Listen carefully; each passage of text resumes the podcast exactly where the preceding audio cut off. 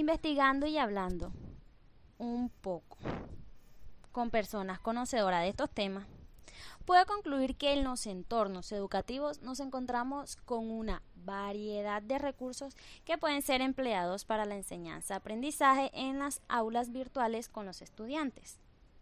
Pero hay que tener en cuenta que no todas las que se nos presenten son de gran utilidad. De allí la importancia de realizar una evaluación de los materiales didácticos a emplear. Por lo anterior, yo he sido más cuidadosa al elegir cada uno de los instrumentos utilizados, siendo más crítica y verificando la pertinencia de cada uno de ellos, al igual que la calidad que ofrecen cada uno de estos materiales. Muchas gracias compañera por esta información tan pertinente e importante.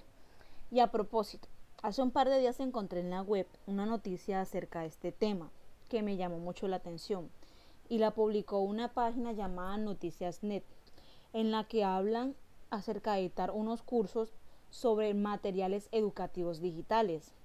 Con el, y el objetivo central de este era que se produciera un material que integrara los recursos multimodales, hipertextuales e interactivos.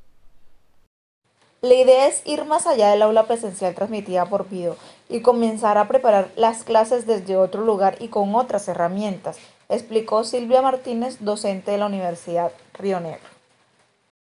Bueno, mi querida Angélica, afortunadas las personas que lograron hacer este curso, porque se enriquecieron en conocimiento y adquirieron nuevas habilidades y destrezas.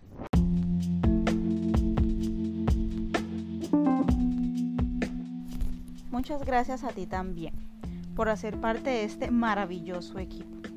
Y nos vemos en una próxima emisión de este su programa favorita, La Era Digital. Hasta pronto.